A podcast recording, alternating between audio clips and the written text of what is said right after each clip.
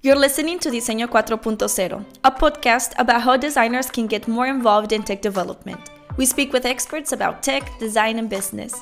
My name is Claudia Alvarez, and I'll be your host today. Elio Raineri is a student of the Masters in Interaction Design at Politecnico di Milano. This summer, he and his team won the Reply Challenge, which was to redesign the customer experience for an airline called EasyJet, Elio is passionate about technology, especially interaction design, digital art, and virtual experiences. A common denominator in his work is a combination between emotions and technology.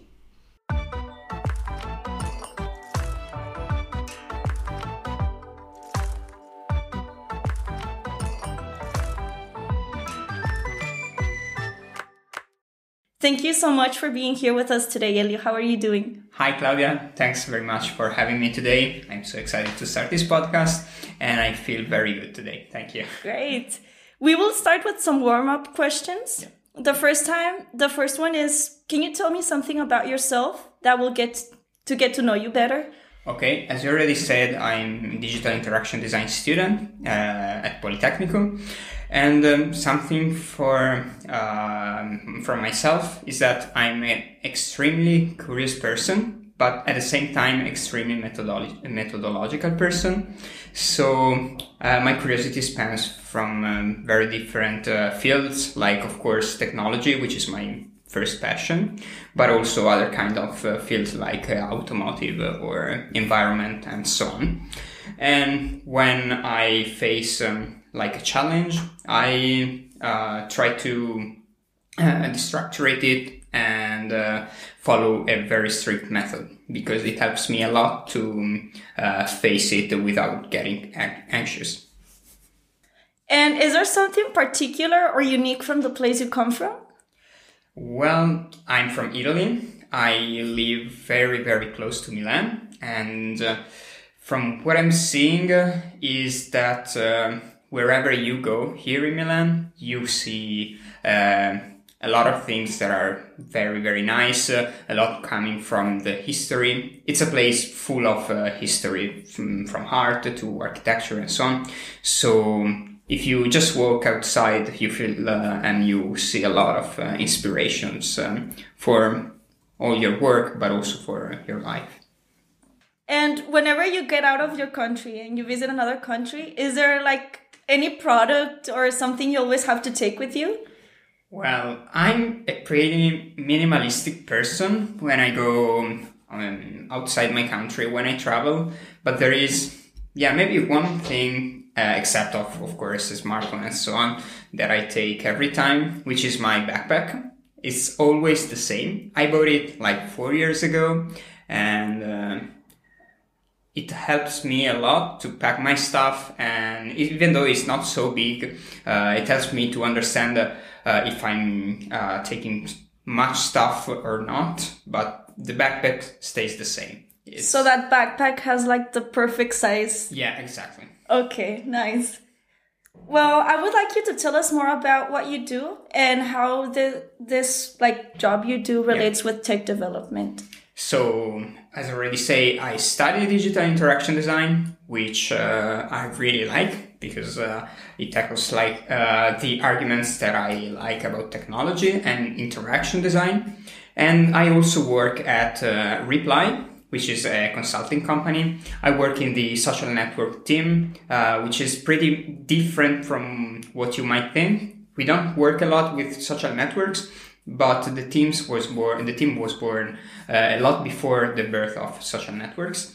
And it was supposed to be a team uh, which helped people from the company to create a network because uh, the company is very big. Uh, it's almost approaching 10,000 employees around the world. So the aim of the um, of the of our team is to bring all the employees together and let people from New Zealand know that there are also people in Italy which are in the same company that they can communicate with. And as you can imagine, technology helps us a lot because uh, it helps us to um, combine and to bring people closer, uh, even though they are hundreds of hundreds of kilometers away from each other. How did you start being interested in technology? When did everything started? Well, I've been always interested in technologies. Um, I think everything started when I was a kid. My father bought uh, a computer. It was in the late 90s and uh, he placed the computer in my room. So every time he used the computer, I was uh, in that room, even though I was uh, in my bed. I always looked at him uh, uh, working with the computer, and I was extremely fascinated about it and uh, so I started to use the computer, of course, starting playing uh, with uh, the games that are in Microsoft Windows. But then I started to explore more about the. I discovered the internet that now is like the basics, but at that time was not. And um, uh, I started to uh, be passionate about everything I found on the internet and related to technology. And yeah, and from what I'm seeing uh, is that uh, one day you see one thing about technology, the next day is no more action. You have to keep up to in order to be like informed about technology. True. And how did you ended up studying design and not something related to computer science? Yeah, because uh, since the beginning of my passion about technology, what interested me was not so much how it worked, like uh, the physical uh, computer, the transistors, and so on, but also the code. It was uh, how uh, technology facilitated the uh, life of people and how it was easy to use even though it was very very difficult at the uh, working level. And yeah so uh, i really like how technology but also products change the life of people and also how people change the life of technology. So i started to uh, um, see how uh, design uh, was involved in this practice, and so I enrolled to um, a bachelor in uh, design in uh, five years ago. Uh, it was interior design, so I'm an interior designer at first. and how come interior design related to this? Okay, good question. Uh, at first, I decided to enroll to product design. Okay. But then uh, my university didn't allow it because uh, it have uh, it has uh, an initial test in order to get inside, and my score was uh, lower than the expected one for okay. product design. But then I said, yes, well, maybe it's not related to product, which I really like, but it's still design and um, I'm very happy with that, that uh, this decision because uh, I don't see that um, particular uh, like course of design is very important, but what is important is to understand the process of a designer, uh, the mindset of the designer. And I think that if you do interior design, communication design, product design, you can do pretty much everything. Yeah, it's more a mindset than the yeah, actual exactly. little actions. Yeah. To learn more about um, how you see technology and how do you perceive like the mindset of the designers in your country, I would like to ask you um, which design sector do you consider the most popular in your city? Okay, so right now, uh, graphic design is the uh, hottest one. But uh, being in Milan and especially in Italy, we have a, a strong history about design. Uh, and as you can imagine, product design and interior design are extremely eradicated in our culture. Uh, because of our history, of course. And also, product design and uh, interior design are uh, very, uh, very developed here in Italy. But I'm seeing that there is a switch from young designers from those two disciplines to uh, graphic design, communication design, and UX design. And what challenges do you think the community is facing right now? Uh, you mean here in Italy? Right? Yes. Okay. And as said, the most eradicated disciplines are product and interior. So uh, th- we have a s- very strong communities about those two disciplines. But for a young designer who wants to uh, change his sector and go to a more innovative one, the issue is that here in Italy there are no uh, such great communities. So if you want to uh, have a support or uh, want to know more about those techno- uh, those uh, disciplines, you have to uh, look abroad, like online, uh, on forums, on social networks, and so on.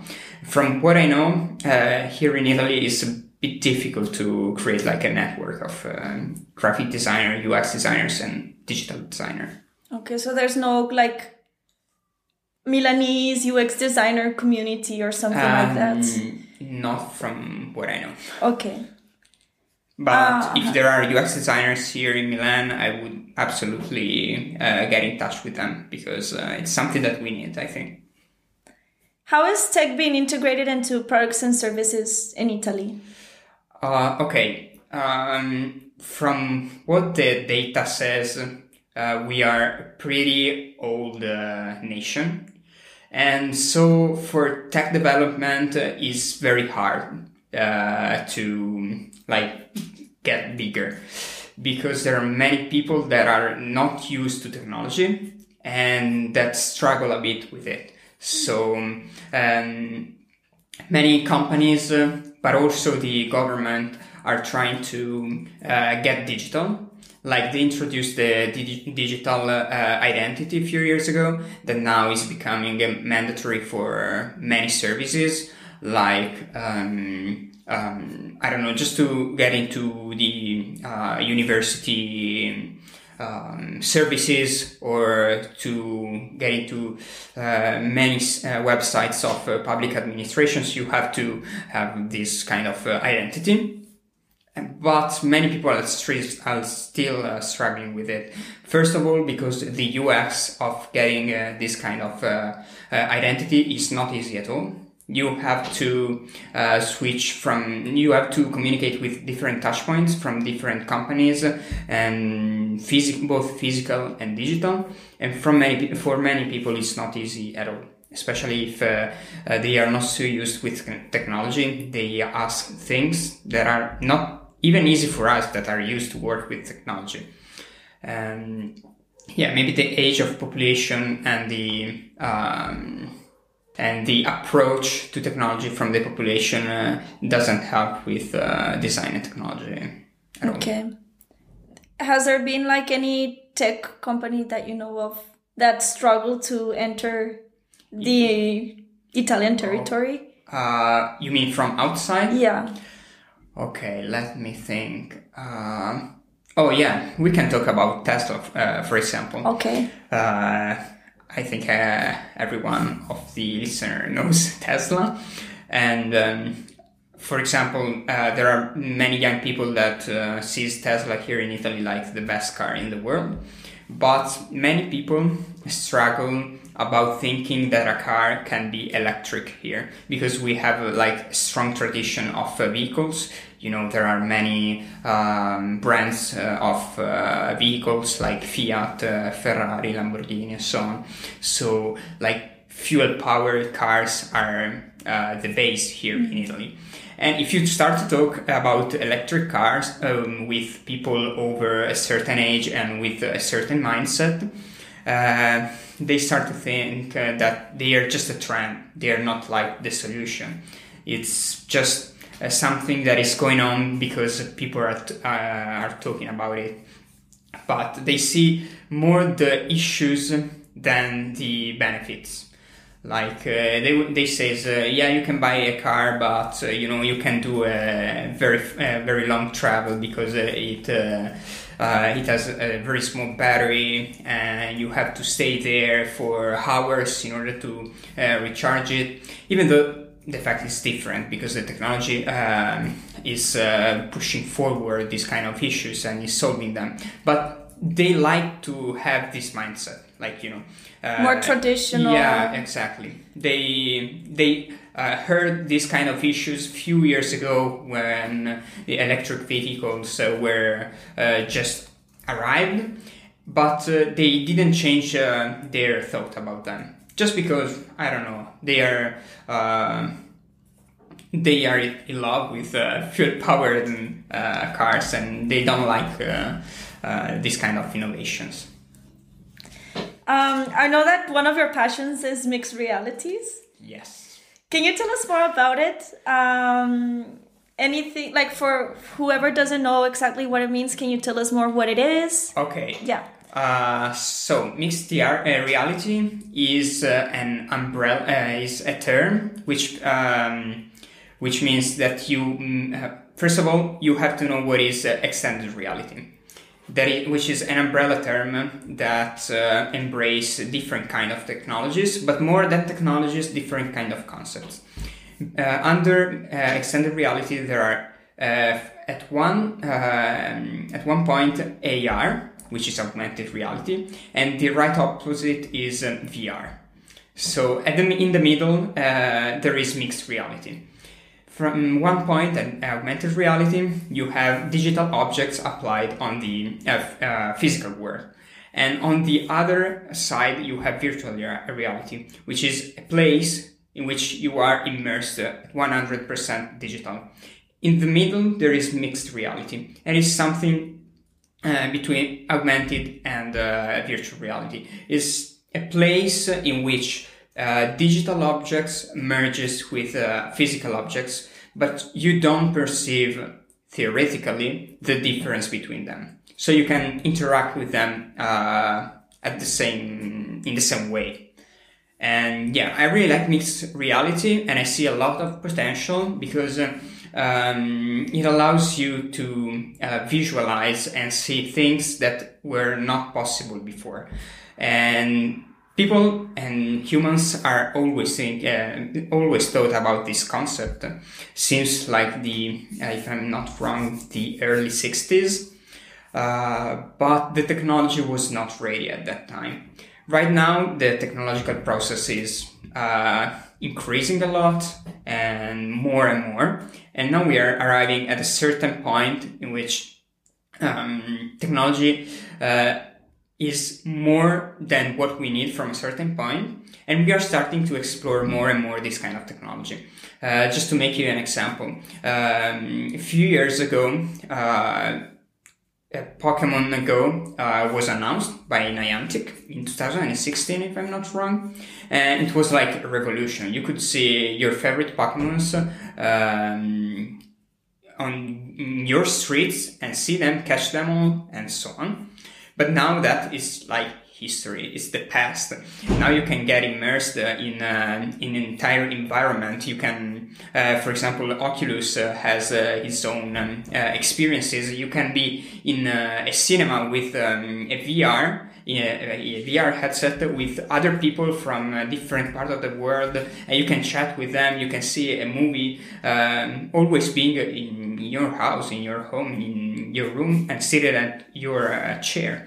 And um, Facebook, that which now is Meta, uh, announced the metaverse, which is like a universe, uh, a digital universe in which people can uh, enter inside and have a life like it was real, but with a digital avatar. It's kind of a a parallel life and yeah it opens my opinion a lot of uh, potentialities from different fields like educations and so on. Can you give us another example of how you see this um, in daily life?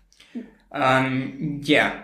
For example uh, covid and the pandemic changes uh, changed a lot of things uh, in our daily life.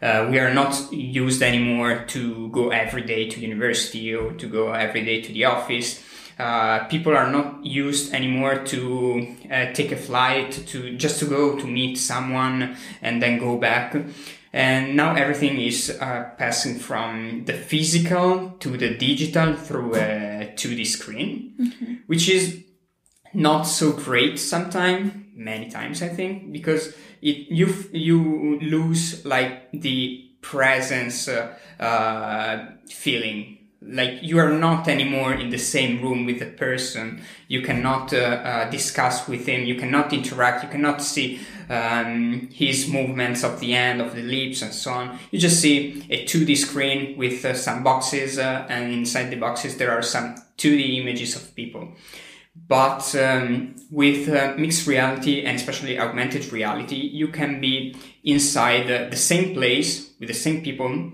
even though you are very far from uh, from each other, and interact with uh, with both. Um, um, you know, see the same thing from the same perspective, move in, through it in a 3D environment, get involved, hear sounds from 360, and yeah, I think you can just get involved more. Uh, for example, uh, also same, uh, Meta, uh, Facebook announced a um, few months ago uh, Workrooms, which is uh, an experience, a VR experience designed for Oculus, which is like a simple office. very simple. The concept gives you just an office where you can meet with your colleagues and work.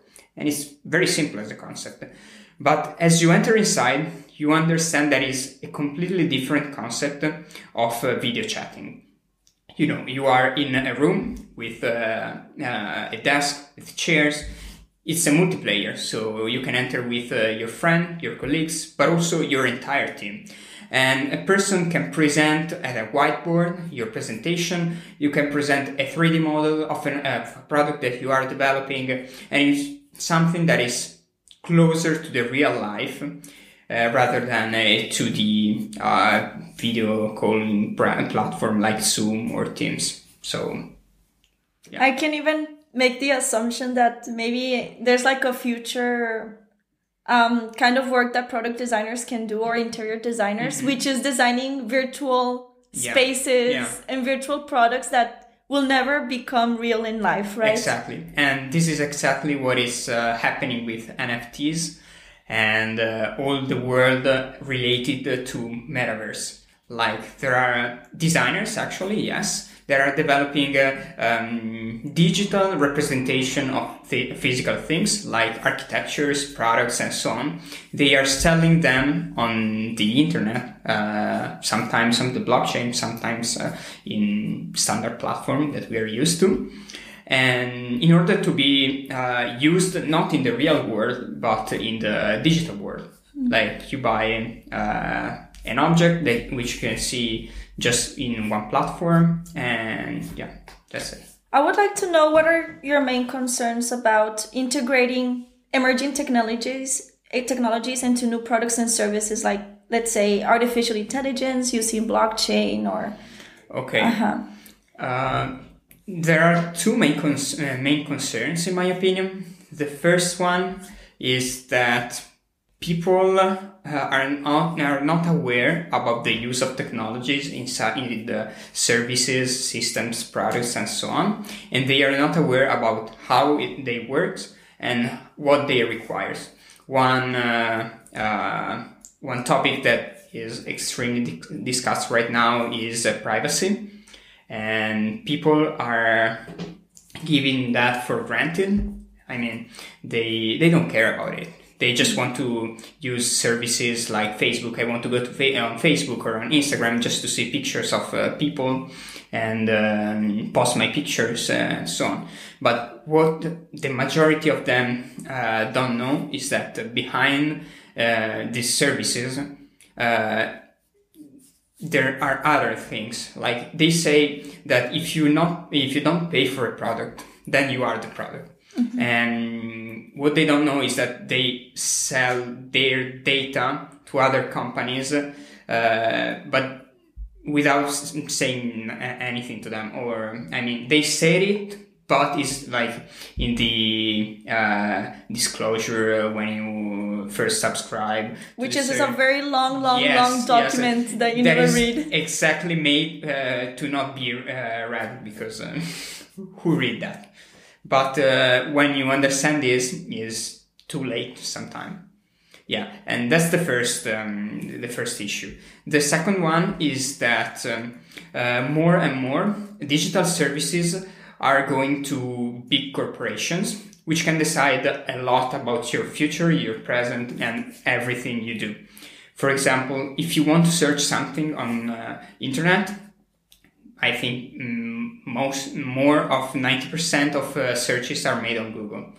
Uh, which is not bad at all because uh, you know it provides you a lot of uh, useful uh, services and so on. But from the time uh, in which uh, Google decide to do something, you are forced to follow his decisions. it works also for um, other kind of examples like social networks 90% of uh, um, of uh, people on social networks daily are on uh, Facebook's uh, now Meta uh, services. So if Meta decides to change to change something, you are forced to follow those changes. And it's not so easy to switch to another platform because uh, they have such a power, such powerful platforms that are also very very useful to people and uh, maybe if you want to switch to another platform, you lose a lot of uh, the pros that comes with uh, this kind of platforms. Yeah, and I'm worried about um, this kind of uh, centralization of uh, services and uh, yeah. Going back to the situation of designers in Italy, mm-hmm. what are the main challenges that they're facing in a tech-driven world? Okay.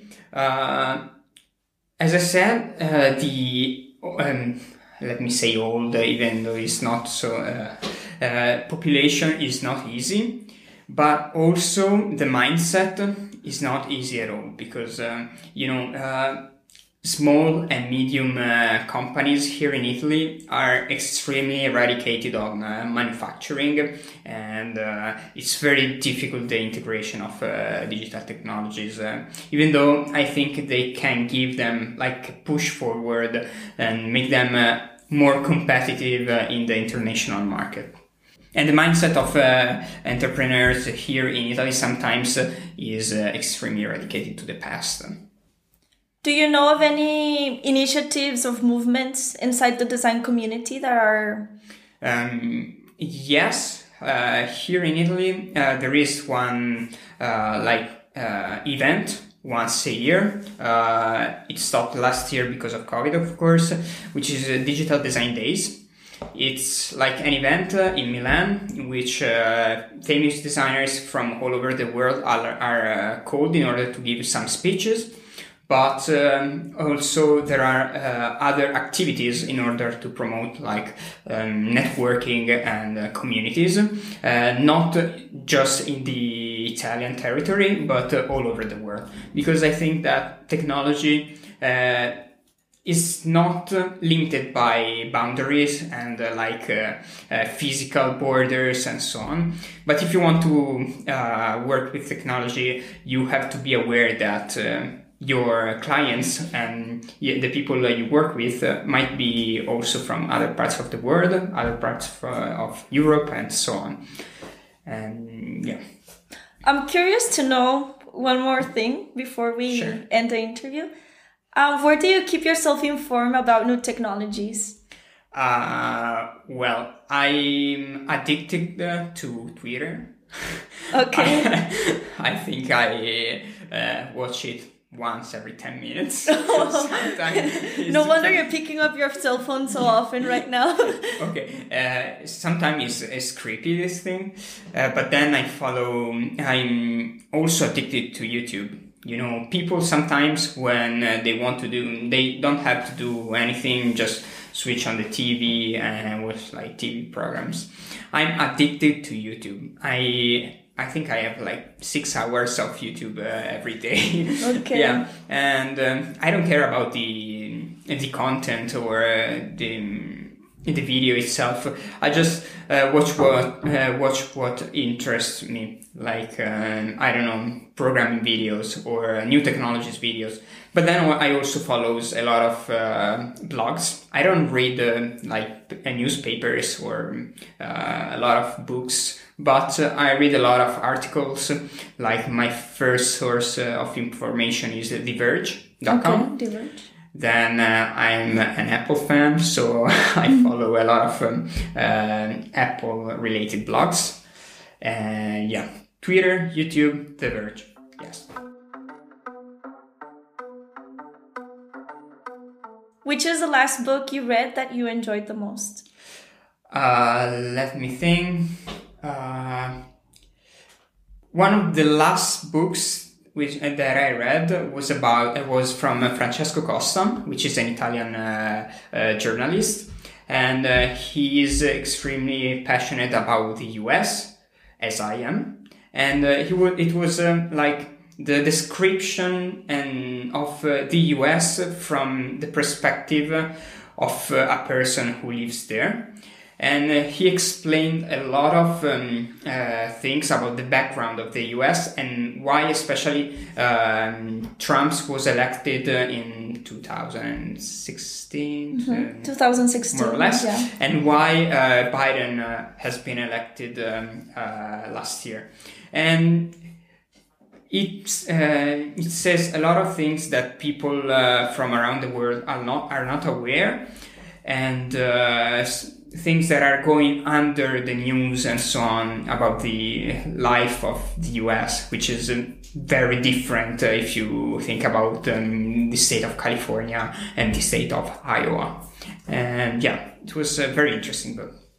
Is there a person that inspires you or an archetype of people that inspire you the most? Yes. Uh, I think I'm pretty mainstream because uh, a lot of people uh, choose that person, but is Elon Musk and it's not only about uh, it's not only because uh, of uh, uh, his companies but because of uh, his mindset.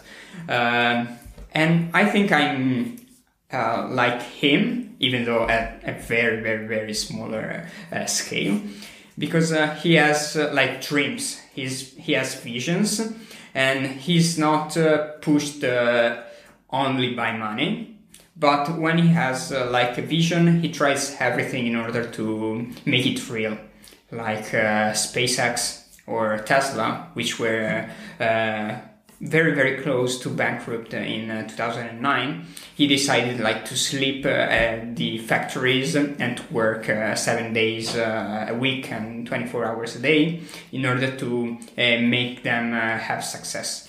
And this thing is very interesting from my point of view, and uh, I I really like uh, him as a person. Even is, though sometimes he's uh, very bizarre. Yeah, er, all of us have like this uh, yeah. bizarre dark yeah. side. is there any message you would like to share with the community of designers that are listening to us?